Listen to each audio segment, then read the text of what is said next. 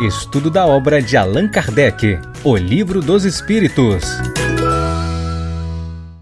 Boa noite, meus queridos companheiros. Olá, amigos, sejamos todos muito bem-vindos para esse nosso programa que é uma continuidade, Piau, de uma atividade que vinha sendo realizada no canal pelo Marcelo Shoa e a gente agora está com a responsabilidade de dar continuidade a esse trabalho. Então, para que a gente possa começar o nosso estudo, nós vamos fazer a nossa prece, tá bom? Você faz a prece para nós, para a gente Faço. poder iniciar o nosso trabalho hoje? Sim, claro. Boa noite, pessoal. Sejam bem-vindos, bem-vindas nessa estreia desse novo programa. Amigo Jesus, mais uma vez estamos aqui reunidos em teu nome, nessa escola de aprendizes do teu evangelho. Sintoniza-nos de mente e de coração, de maneira que as reflexões, as ideias, os insights possam nos auxiliar nesse nosso esforço de transformação, de crescimento pessoal, para ajudarmos na construção de um mundo melhor. Nesse nosso tempo de estudo, envia até nós os mensageiros para que eles possam também nos auxiliar nessa sintonia de amor, de paz, para a construção de um mundo melhor. Que assim seja. Muito bom. Hoje nós estamos muito felizes por essa oportunidade de nós estarmos aqui debruçados sobre essa obra extraordinária, o Livro dos Espíritos, para que a gente possa se aproximar desse conhecimento e percebermos a atualidade do pensamento de Kardec dentro dessa literatura tão maravilhosa que ele nos legou. E assim, o nosso estudo ele vai é, ter duração de 50 minutos, ele vai até ali o, as nossas 21 horas e 20 minutos. E durante esses nossos 50 minutos, a gente vai estudar uma parte do livro dos Espíritos de maneira sequencial. Então, como é que a gente funciona? A cada semana, a gente vai fazer o estudo de um trecho, que é um tópico de cada capítulo. Então, hoje, a gente vai estudar um tópico do capítulo específico que a gente tem para trabalhar hoje, que é do capítulo 9, da intervenção dos espíritos no mundo corporal. Vamos estudar a parte dos pressentimentos. Então, nós já estamos na terceira temporada, estudamos ali a introdução, pegamos as primeiras questões, vimos a primeira parte da obra, questão até a questão número 75. E aí depois iniciamos a segunda parte, na questão 76. E aí depois a gente está agora na questão, para começar hoje, 522. Nosso tópico de hoje sobre pressentimentos, ele começa na questão 522 e vai até a questão 524. Esse é o nosso assunto de hoje. E aí, Piau, a gente está conversando nesse tópico sobre a intervenção dos espíritos no mundo corporal. Então, todos os aspectos que o livro dos espíritos vem tratar sobre a questão da mediunidade, da interferência dos espíritos no mundo corporal, estão especificamente tratados nesse capítulo 9, que é um capítulo riquíssimo, traz muitas contribuições para nós. É um capítulo assim de de muito aprendizado e aonde está aquela famosa questão 495, se os espíritos Sim. influenciam em nossas vidas. Então é um capítulo muito rico, né? Com uma série de informações aí do cerne da mediunidade trabalhado dentro da primeira obra básica de Kardec.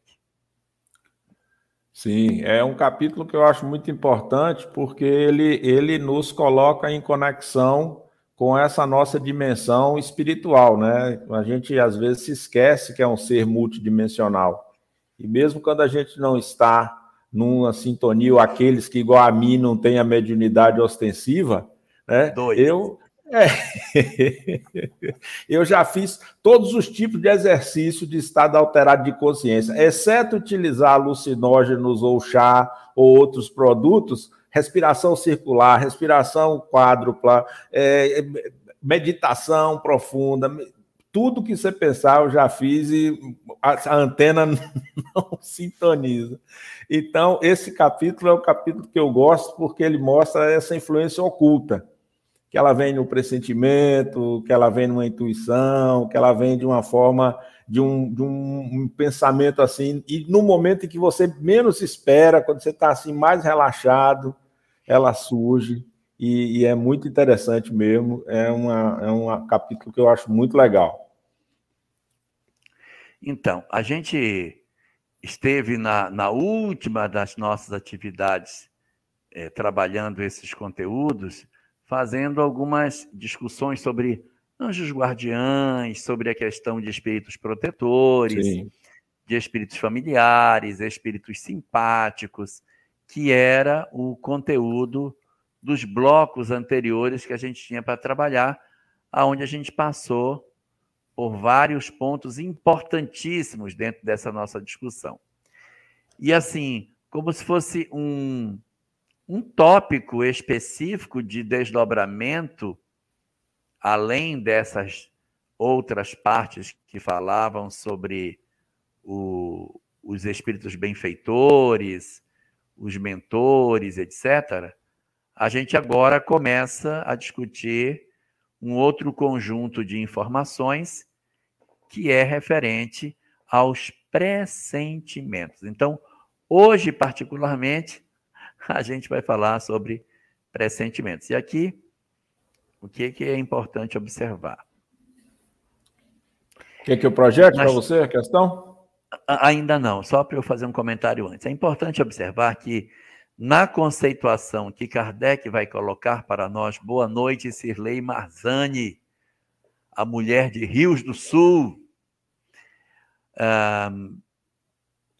nessa discussão que a gente tem sobre os pressentimentos, Kardec vai ter uma, uma conceituação sobre isso como sendo aquelas antevisões das coisas, que às vezes acontece, você está em casa e diz, é, meu Deus, é, eu vou dar uma olhada no menino, ver como é que ele está. Chega lá, o menino está é, é, preso numa coisa, tem um bebê em casa e você vai ver, o bebê está numa situação de perigo.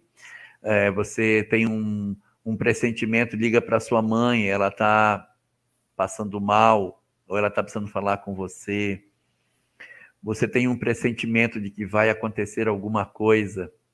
Quando eu era professor, agora eu não estou mais dando aula, né? mas quando eu dava aula, aconteceu uma vez comigo uma coisa muito interessante. Eu estava dando aula e tinha uma, eu tinha uma aluna que ela era muito expansiva, ela era assim, muito brincalhona. Eu cheguei para dar aula, ela estava no canto calada, quieta, não falava. Aí eu, eu professor de matemática, né? Aí eu passando minhas contas no quadro e tal. E ela sempre muito calada, aí eu fui nela, você está bem? Estou não, professor. Aí eu disse, o que é que você tem? Ela disse, não sei. Eu estou com um pressentimento que vai acontecer alguma coisa na minha família. Aí eu, opa, já me interessei, né? Aí eu disse, como é que é isso? Como é que funciona isso? Você, você sente isso com frequência? Ela disse, olha, toda vez que vai acontecer uma coisa grave na minha família, eu fico assim antes. E o e o quanto você sabe do que é? Ela disse: Eu não sei. Eu só sei que é alguma coisa relativo à minha família e que não é bom, mas eu não sei o que é. E eu dava aula segunda e quarta-feira nessa turma, isso era uma quarta-feira. Aí eu disse: quando eu encontrar você segunda-feira, isso já terá acontecido? Já, já, já sim. Já vai ter acontecido. Segunda-feira já, isso aí está resolvido eu já vou saber lhe dizer por que, que eu estou é assim ou não. Então tá bom. Então, segunda-feira eu vou te perguntar. Pode perguntar. Aí, quando na segunda-feira seguinte eu perguntei: o que foi que houve? Já veio a resposta do que era aquele pressentimento? Ela já, já veio. E o que era? Ela disse: ah, na sexta-feira, a minha tia, a irmã da minha mãe, desencarnou. No caso, ela disse: morreu, né? Sim. A mãe da, a mãe da minha tia morreu. Então eu, eu tenho esse. Eu não sabia o que era, mas aí eu fui logo perceber que era porque ela, minha tia morreu. E é muito interessante, realmente, pessoas que têm é uma sensação imprecisa é uma sensação imprecisa, é um pressentimento, às vezes ele é até mais nítido, do tipo, liga para fulano, é, vai no médico ver o que está acontecendo, é, é, cuidado, diminui, a, diminui a velocidade, diminui a velocidade, você está no carro, diminui a velocidade, e o cara passa. Então, essas circunstâncias, elas, elas ocorrem. E Kardec vai trabalhar esse tópico na sequência dos, das discussões sobre espíritos benfeitores. Então, como ele vem na embalada de espíritos benfeitores, anjos guardiães, espíritos simpáticos, ele vai apresentar esses pressentimentos como sendo exatamente uma conexão com essas entidades, sempre no sentido positivo, tá bom? Então é esse o nosso tópico que a gente tem para trabalhar hoje. Você você está falando isso, Elahá? Eu estou hum. me lembrando aqui, já tem alguns anos que eu não discuto com as mães. Ah, minha, minha família é uma família que tem uma forte presença matriarcal. Então era minha avó, minha mãe, minha sogra, aí vem minha esposa, minha irmã e várias mulheres. E aí eu, você está falando isso, quando minha mãe fala assim, não faz isso não, não vai para tal lugar não. Então, assim, outro dia minha irmã, ela falou, vamos embora, a gente estava num evento, vamos embora, vamos embora, tô com mal-estar, não sei, não tô gostando de ficar aqui, tá tudo muito chato, não sei o que, não sei o que lá. Quando a gente chegou em casa, que abriu a porta do apartamento, tava um cheiro de fumaça, minha sobrinha oh. tinha saído, largado a panela no fogo. Oh. Rapaz, foi um negócio assim. Eu fiquei impressionado, porque assim, ela deu um mal-estar. Sabe aquele negócio assim? Você estava num lugar, num encontro, todo mundo feliz, todo mundo não sei o quê. De repente ela começou a ficar assim com angústia, com uma tensão. Um negócio absurdo. Quando a gente abriu a porta, estava aquele cheiro de queimado. Que a gente chegou na cozinha, a panela já estava em brasa, o fundo da panela. Meu Deus do céu. Muito, Aí, aí eu brinco que eu falo assim: eu não discuto com as mães. Falou, eu só obedeço. É muito impressionante isso. Muito, muito interessante. Muito, muito. Muito interessante. Mas vamos ver o que nos reserva o livro dos Espíritos sobre essa questão. A gente vai abrir o nosso estudo da, a partir da questão 522, que foi de onde o estudo parou, para que a gente possa continuar daí. Projeta para nós aí, por favor, Piau. Pronto. Temos aqui a questão 522 do Livro dos Espíritos. O pressentimento é sempre um aviso de um espírito protetor. Então, aqui, o pressentimento colocado como aviso sempre de um espírito protetor. Aí, os espíritos dizem: é o conselho íntimo e oculto de um espírito que vos quer bem. Observe que o espírito que nos quer bem, ele não é necessariamente um espírito protetor, porque você tem espírito que nos quer bem e espíritos que quer o nosso bem. O espírito que nos quer bem é o espírito familiar que se ocupa das coisas mais imediatas da vida, das questões mais materiais. Eles são espíritos mais voltados para nos ver como pessoas. Então, por exemplo, aí nesse caso que o Piau estava contando, o espírito familiar, preocupado com a situação, vai e sugere para que vão embora. Então, é um espírito que vos quer bem. Nós temos dentro da hierarquia dos espíritos duas classes: os espíritos familiares e os espíritos é, protetores, os mentores, que são. Vamos sair um pouquinho dessa conformação, porque eu vou fazer um sinal aqui com as mãos, vai ajudar. Então, aqui, ó, você tem espírito familiar, que é uma, uma categoria, e espírito mentor. Os mentores são mais elevados do que os espíritos familiares. Espírito familiar é um espírito que nos quer bem, é um espírito que fez parte da família, que tem laços de afeto, mas ele nos gosta como pessoa. Ele quer nos ver felizes, ele quer que a nossa vida seja uma vida boa, o espírito familiar ele tem uma tendência de nos enxergar na vida corporal como se a vida corporal fosse um local de alegria e felicidade.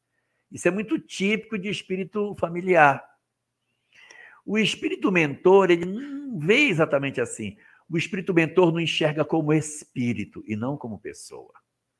Ele não quer a nossa felicidade material, ele quer a nossa felicidade moral. Ele quer ver as nossas vitórias sobre o mundo e não as nossas vitórias no mundo. O espírito familiar, ele nos quer bem.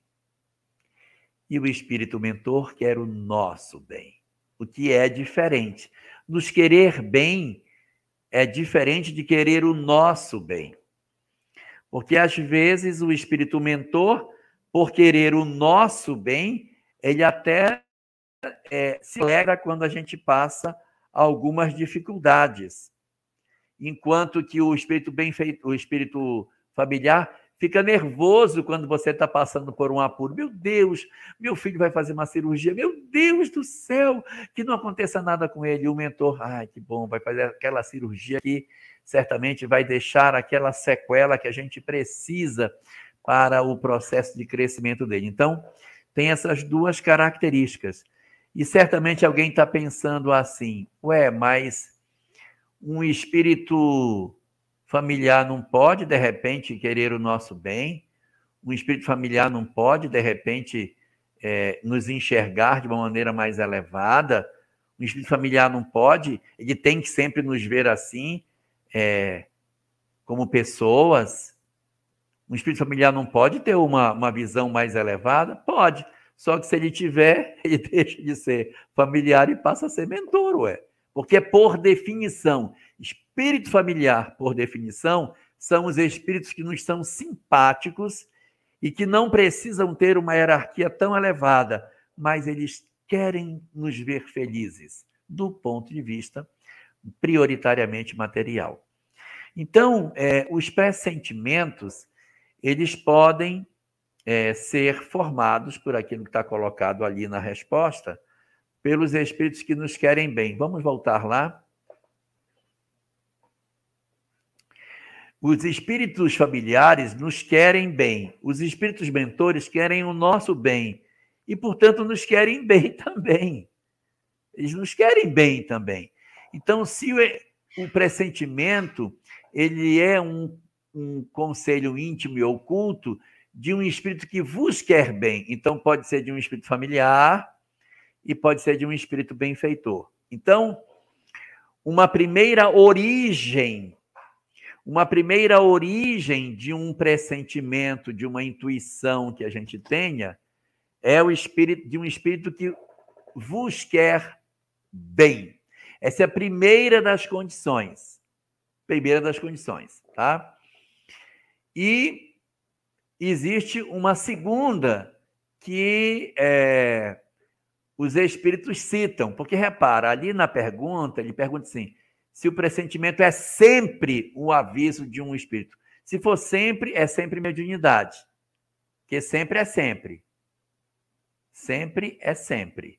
E aí ele está dizendo, é sempre. Só olha, ele é o conselho íntimo e oculto de um espírito que vos quer bem, ou seja, pelo canal da mediunidade, um benfeitor, o espírito familiar pode vir a você soprar uma ideia que é uma intuiçãozinha. Agora, tem uma segunda situação que ele coloca aí, que um, pressentimento também está na intuição da escolha que se haja feito não é um processo necessariamente mediúnico, é um fenômeno anímico. Então, um pressentimento pode ser de um espírito que nos sugere, de uma alma que, de um espírito que vem dizer no nosso ouvido, né, falando ouvido, sentido espiritual, vem nos trazer a sugestão, vai embora da festa, diminui a velocidade, liga para tua mãe, volta em casa para ver se a chave está tá tranca, se a porta está trancada. Então, a primeira circunstância é uma circunstância mediúnica. E a segunda é a intuição de uma escolha que se haja feito. Então, então assim, eu já teria feito antes uma decisão. Eu, antes de reencarnar, já teria passado por um planejamento em que eu já sabia que eu iria perder a perna. Eu tenho esse planejamento na minha programação espiritual, que eu, um dado momento da minha vida, estaria passível de perder a perna.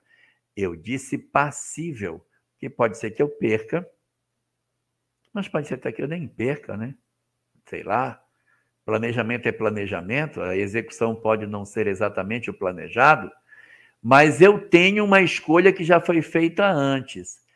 Então eu posso vir de um processo em que eu sinto dentro de mim algo que diz: sabe que eu tenho a sensação de que eu vou morrer cedo? Sabe que eu tenho a sensação de que eu vou perder filho? Sabe que eu tenho a sensação de que eu nunca vou ter é, dinheiro e riqueza? Então, algumas pessoas trazem como se fosse uma espécie de ideia inata isso. Pode ser um conselho íntimo de um espírito? Isso pode, pode ser um espírito que vem nos dizer que a gente vai fazer uma cirurgia e que poderá deixar uma sequela. Mas pode não ser uma, um fenômeno mediúnico, pode ser um fenômeno anímico, em que eu recordo daquilo que eu mesmo acertei com os meus mentores no período do planejamento do meu processo reencarnatório. E aí ele diz: também está na intuição da escolha que se fez. E ele chama, esse é o nome que ele dá, tá? É gosto dele. Ele chama essa lembrança do ontem, do eu profundo, esses armazenamentos do inconsciente, ele chama de voz do instinto. É o nome que ele dá. Ele vai tratar isso depois na 523. Mas ele, ele diz assim, Maria Cláudia, definindo a voz do instinto como esse processo armazenado no inconsciente. E aí agora ele vai explicar, ó. Antes de encarnar, o espírito tem conhecimento das fases principais eu disse principais de sua existência. Porque tem um pessoal que acha que até unha encravada está no planejamento reencarnatório. Então, antes de encarnar, o espírito tem conhecimento das fases principais de sua existência, isto é, do gênero de provas com as quais se compromete. Quando estas têm caráter marcante, eu disse marcante, ele conserva no íntimo uma espécie de impressão. Ele conserva no íntimo uma ideia inata, a voz do instinto, uma espécie de impressão que é a voz do instinto. E essa impressão. Oi. Antes de você prosseguir, nós podemos então inferir que no nosso planejamento reencarnatório, eu estava me lembrando aqui da reencarnação de Segismundo, lá do André Luiz, lá na, narrada por André Luiz, é, as grandes linhas, vamos chamar assim, melódicas da nossa encarnação, das nossas trajetórias, elas já estão pré-definidas, mas o detalhamento disso, ele vai sendo feito pelo nosso livre-arbítrio, podemos pensar assim? É, se eu fosse comparar com uma costureira, a gente sai de lá com o alinhavo, mas onde vai passar a costura depende da costureira, né? Ela faz só os pontos do alinhavo, assim, onde ela Sim. vai costurar, mas na hora que ela joga na máquina para fazer a costura, ela pode passar mais por dentro ou mais por fora, ou até nem passar. Porque o alinhavo é um planejamento, mas ele não é a costura, tá certo? Sim. Então você tem essa possibilidade de sair disso.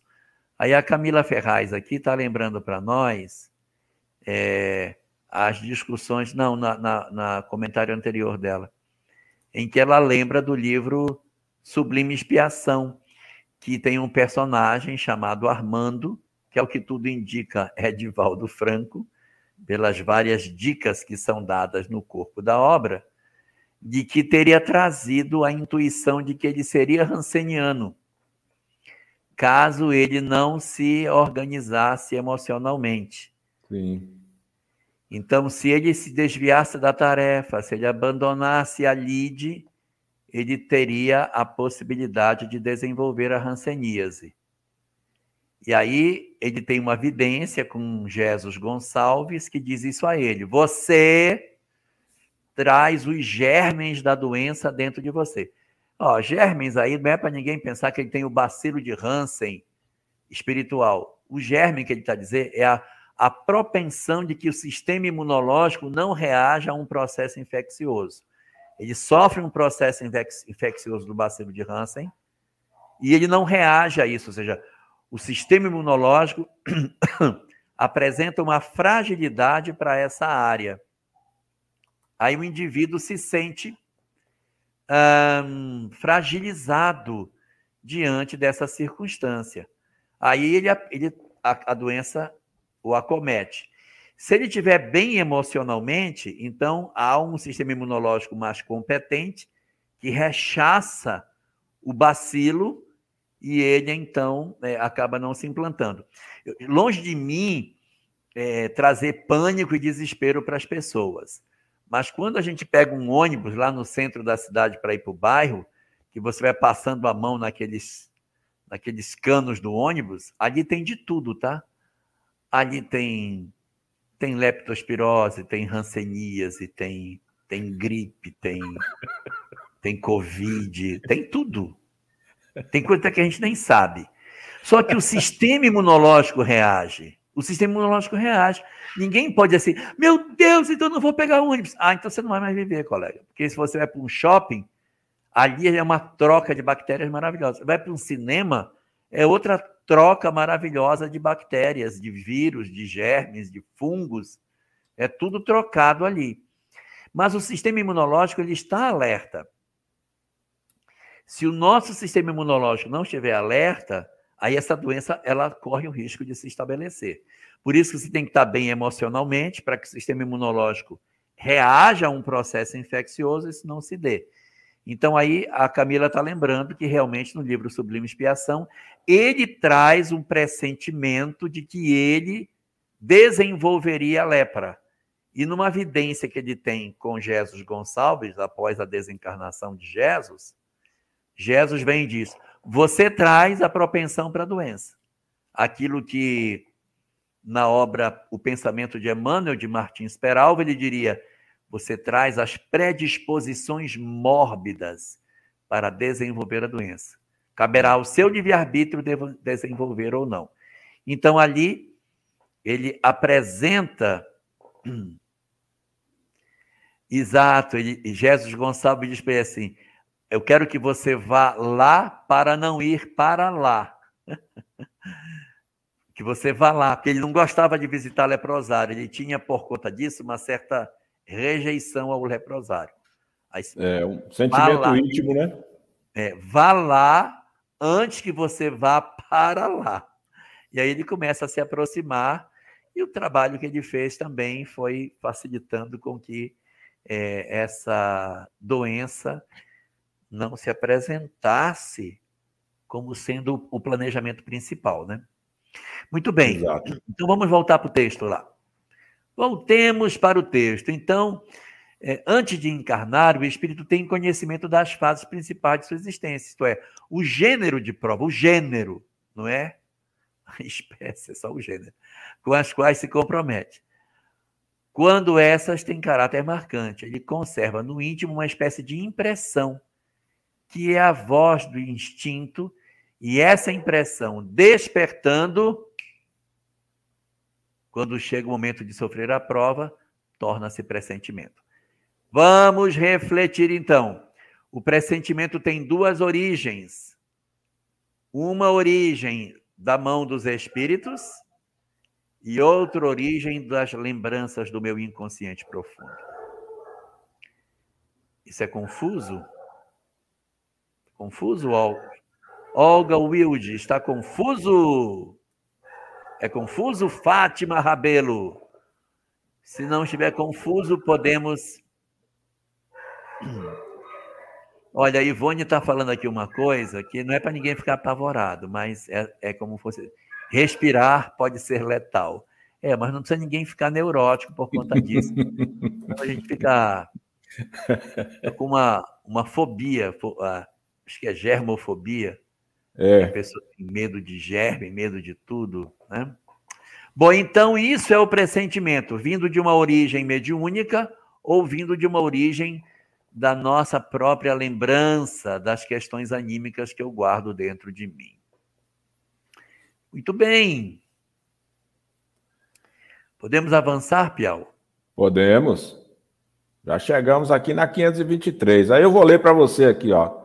Os pressentimentos, os pressentimentos e a voz do instinto têm sempre qualquer coisa de vago. Na incerteza, o que devemos fazer? Exato. É porque pressentimento por, por natureza já está que é uma sensação. A minha aluna dizia: Eu não sei o que vai acontecer, mas é alguma coisa de ruim na minha família. A irmã do Piau querendo ir embora da festa, mas ela não sabe de fato o que é. Ele é sempre uma coisa vaga. A pessoa diz: Eu não sei, eu estou com peso no meu coração, eu estou sentindo uma coisa. Olha aqui a Olga dizendo que ela tem esses pressentimentos e ela sente, né? Como uma coisa meio. Uh, fica em dúvida. E isso é normal, tá, Olga? Porque se for muito claro, não é pressentimento, aí já é sentimento. a gente, no pressentimento, a gente não tem clareza do, do que é que a gente vai experimentar, mas eu sinto pelo menos a natureza da emoção que me aguarda. O que já é um excelente instrumento, né? E a pergunta é, vamos ver a pergunta aí, Piau. Quando estiveres em dúvida, invoca o teu espírito bom ou pede a Deus, Senhor de todos os seres, para que te envie um dos meus dos teus dos seus mensageiros, um de nós. Acabou só isso mesmo. Então, ele sugere aí que quando você estiver nessa circunstância do, do pressentimento, que a gente não se afaste da oração, que a gente procure essa conexão com o divino como uma maneira de nós efetivamente é, nos aproximarmos da questão espiritual. E aqui tem um aspecto muito interessante que as pessoas podem dizer: Ah, mas se não diz o que é, para que diz? Qual é a vantagem que tem dizer? Que não diz logo de uma vez: Olha, a panela na sua casa está no fogo e você precisa ir para casa. Por que, que é só um, um sentimento vago? Por que isso? Porque quem tem que tomar as decisões na vida corporal somos nós. Nós não podemos abdicar das nossas condições de decidir sobre as nossas vidas. Eu não posso fazer com que a minha existência seja joguete dos espíritos. Eu vou casar, não vou casar. Caso com fulano ou não caso? Com que com que vestido de noiva eu vou, com esse ou com aquele. A gente não pode transferir as questões que são da nossa vida física para a mão dos espíritos. Nós não podemos abrir mão de viver a nossa existência. Já pensou se a gente tivesse os mentores para regular todas as coisas que acontecem, todas as coisas em nosso derredor? Não faria sentido não faria sentido. Então, a gente precisa, obrigatoriamente, fazer uma, uma reflexão sobre essas coisas, para que a gente possa verdadeiramente dizer: olha, eu estou conseguindo é, perceber que existe uma, uma sugestão e eu vou tomar a decisão na minha vida. Eu sou eu que decido, não é ninguém que está dizendo para mim, esse negócio de espírito que decide tudo, desconfie, tá? Porque espírito mentor, ele não decide por nós. Se começar a aparecer um espírito que diga, olha, você vai é, na casa de fulano que está querendo falar com você, diga isso, isso, assim. Quando começa a, tra a trazer muito detalhe, abra seu olho. Os mentores, eles não determinam a nossa conduta. Eles sugerem, mas não determinam o que é que a gente deve fazer. Senão a gente corre o risco de não viver mais, de viver apenas em função daquilo que eles dizem, e aí passamos a ser fanáticos, passamos a viver em dependência da opinião dos espíritos nas nossas vidas. Agora, é agora Larra, eu, eu, lembro, eu lembro, desculpe interromper, eu lembro a você a questão 461, que você estava falando da 459, né? Que é ah. aquela influência, né? Mas a 461, o Kardec vai, os espíritos vão dizer para Kardec, né? Não é, faz parte, compõe. Estou fazendo aqui uma interpretação livre do texto. Compõe os desafios da existência. Não está muito claro o que, que é seu pensamento, o que, que é o pensamento do espírito, né? E é interessante que aqui eles aprofundam, né? Quer dizer, quando você tiver em dúvida, invoca teu espírito bom ou pede a Deus, porque um dos mensageiros vem para esclarecer o processo, mas está sempre meio dúbio, né? Porque é. ele, ele, ele vai falar lá na questão 461 isso, né? Que é, assim, de alguma forma, essa, essa, essa dubiedade, ela joga para nós a responsabilidade da escolha. Né? Aquilo que você estava falando antes do livre-arbítrio, o alinhavo, né? Você tem um alinhavo que vai traçando a linha geral, mas a costura é a gente que faz, né? Exato, exato. E a Cidinha Mota está trazendo aqui para nós uma reflexão bem interessante em que ela fala sobre a necessidade da gente diferenciar quando é, é pressentimento e quando é a defesa do ego, trazendo sensações e sentimentos de medo e de insegurança. Às vezes a gente traz traumas de experiências vividas nessa existência ou de outras existências. Então, por exemplo, eu tive um relacionamento com alguém, casei com alguém, vivi anos de felicidade, depois o casamento desandou, separou. Agora apareceu uma segunda pessoa que me parece ser muito legal. E eu vou casar amanhã com essa segunda pessoa. E quando se aproxima o momento do casamento, começa a me vir uma angústia. E se não der certo? E se esse outro ou essa outra fizer comigo semelhantemente ao que o outro fez, como fico eu diante da possibilidade de um segundo fracasso do ponto de vista afetivo? Esse tipo de sentimento é um sentimento comum, Cidinha. Nós somos humanos, então é razoável que a gente tenha incertezas, inseguranças. Nós não somos nenhuma rocha de, de emoções que a gente não se sinta oscilar é até da natureza da criatura humana a dúvida, o receio, o medo, isso é natural da nossa condição.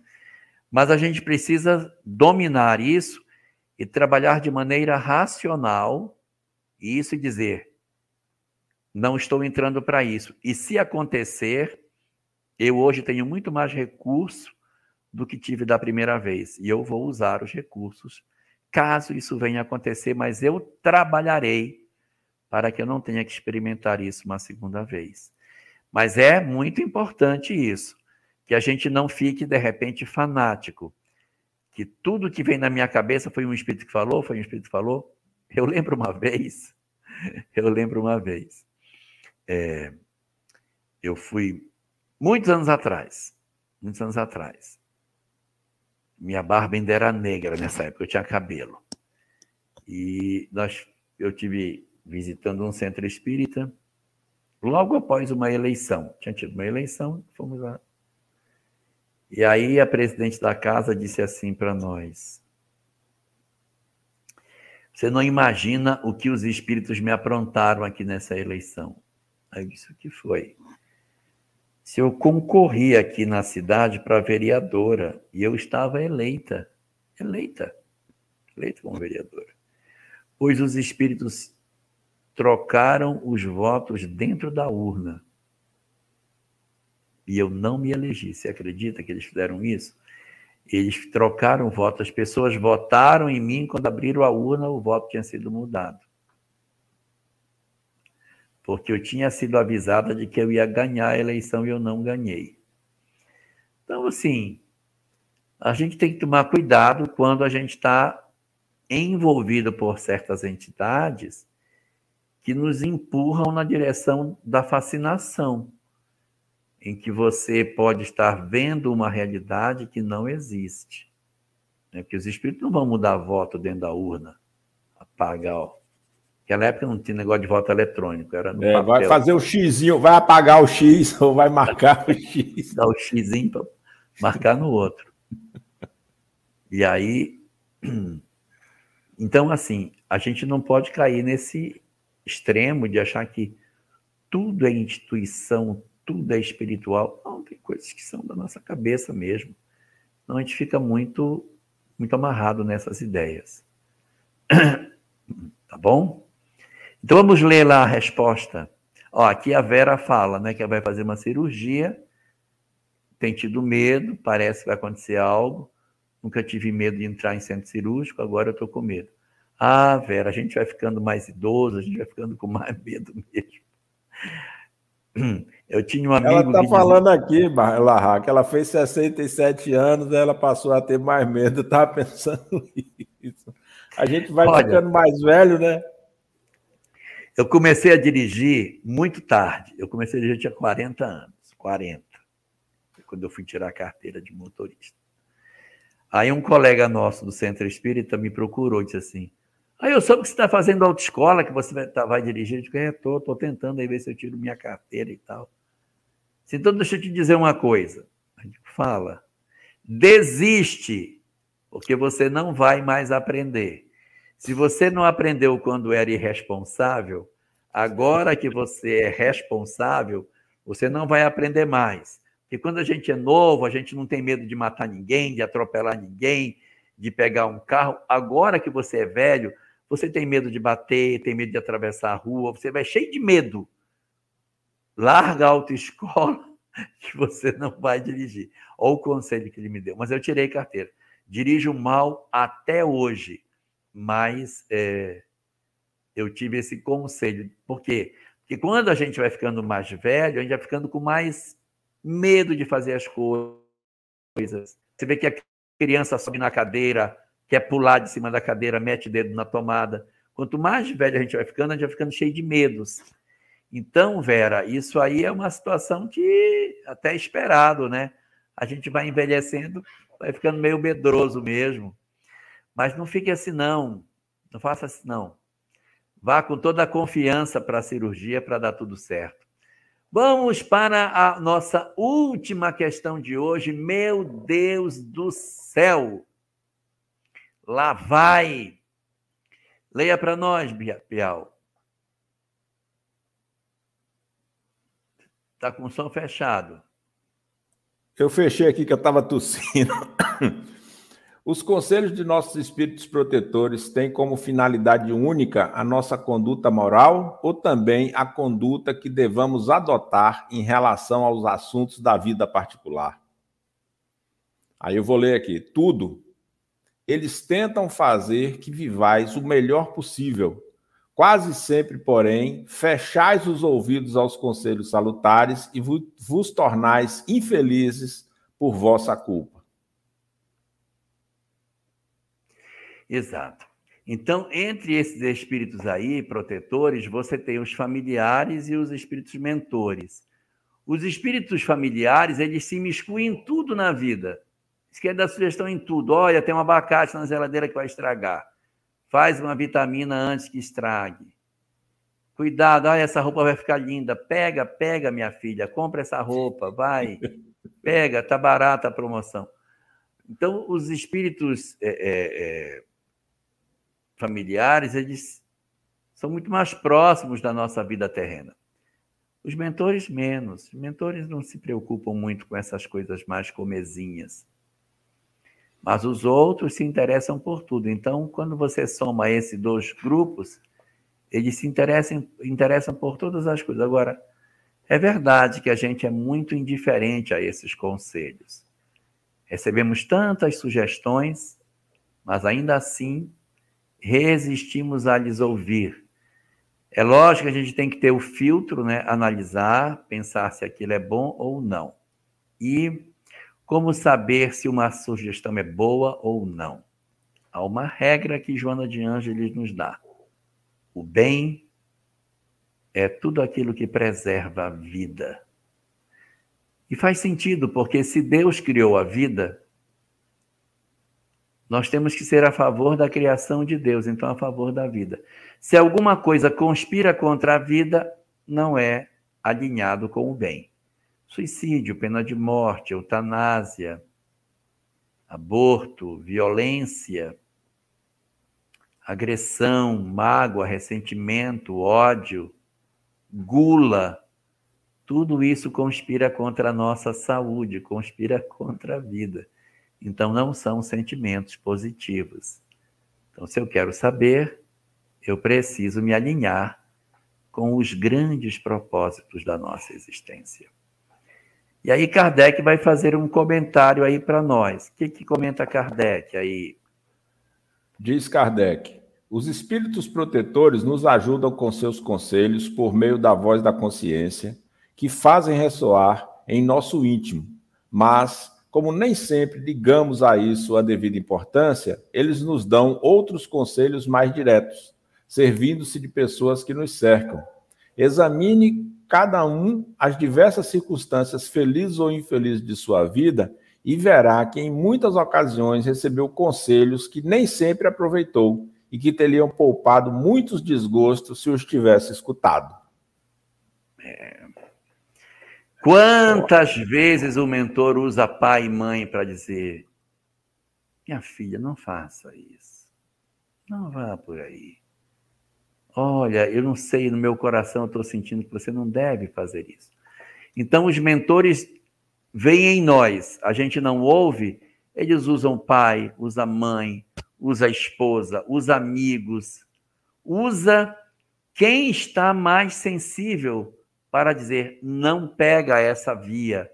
Mas como nós somos assim muito refratários a esse processo de aconselhamento espiritual, ainda que eles façam esforços, nós somos muito rebeldes, que às vezes chegamos a dizer assim: não, eu sei que eu não deveria fazer, eu sei que eu não deveria, mas eu vou fazer. E o cara tá consciente de que está errado. Eu sei que eu estou errado, eu sei, mas eu vou fazer. Aí você percebe a resistência, a dificuldade que a gente tem de mudança. Sim. E os espíritos, na paciência que têm, compreendem as nossas dificuldades e aguardam o momento para agir, né? É.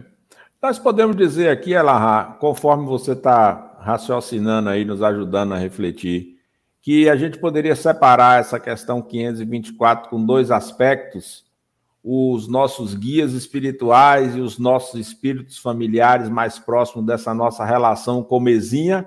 Uhum. E, e um terceiro elemento incluído nisso aqui é o esforço dos espíritos através de outras pessoas. Eu poderíamos encarnadas. incluir encarnadas que estão ao nosso redor. Poderíamos incluir aqui também aquelas pessoas que são hostis a nós, nossos críticos, que às vezes a gente não dá valor à opinião.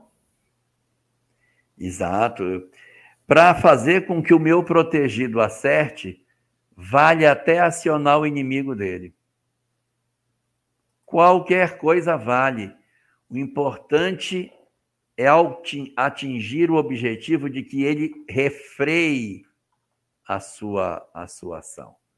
A gente precisa muito de determinadas pessoas. Às vezes, no centro espírita, você tem uma pessoa polêmica. Esse cara é muito polêmico. Tudo esse cara critica. Ele é importantíssimo na casa espírita, porque é a polemicidade dele, a confusão que ele gera, que impede que a gente faça muita bobagem. Porque, como você tem uma, um vigilante dentro da casa, sim, não faz isso, falando para reclamar, melhor não fazer. Então a gente acaba tendo um benefício de ter uma pessoa que tem determinado perfil. Nunca reclamemos das pessoas que são difíceis, porque elas muitas vezes são a nossa âncora para que a gente não se empolgue demais e acabe tropeçando nas próprias pernas. Muito bem. São os desafios da existência, né? Agora, quando a gente pensa nesse processo, acho que a gente pode também inferir nessa discussão que a gente precisa ficar mais atento a essa, essa diferenciação, né? Porque a gente aqui já está chegando numa, numa, numa parte do livro dos Espíritos que a gente já está saindo daqueles conceitos iniciais e entrando nesse capítulo da vida vivida, dos desafios que são essas escolhas nossas, o exercício do nosso livre-arbítrio, e às vezes a gente fica procurando uma ajuda espiritual e essa ajuda está mais perto de nós do que a gente imagina, só que ela não vem da forma como a gente quer, né? É. O Anselmo Duarte está lembrando aqui uma coisa interessante, é que os mentores, eles nos aconselham e seguem, porque eles têm outras coisas para fazer. Agora os espíritos familiares ficam em casa.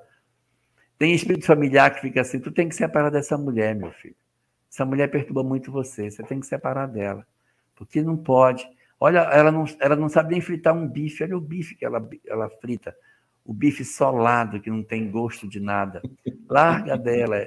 Ele não gosta do bife assim. Deixa a outra fritar o bife como quer, as pessoas serem felizes. Mas o espírito familiar, ele tem muito apego e acaba, na tentativa de ajudar, até atrapalhando em algumas circunstâncias.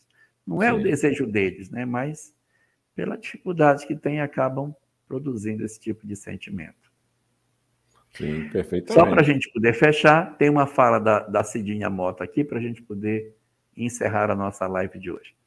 E quando esse conselho é para te levar a um ato que não te ajuda, e pior, que tem consequências ruins, esse caso pode ser de algum espírito que, por algum motivo, não quer o nosso bem? Sim, aí já não seria mais. Por isso que eu falei no começo. Allan Kardec vem de uma discussão sobre espíritos benfeitores, então ele vai tratar pressentimento dentro dessa perspectiva.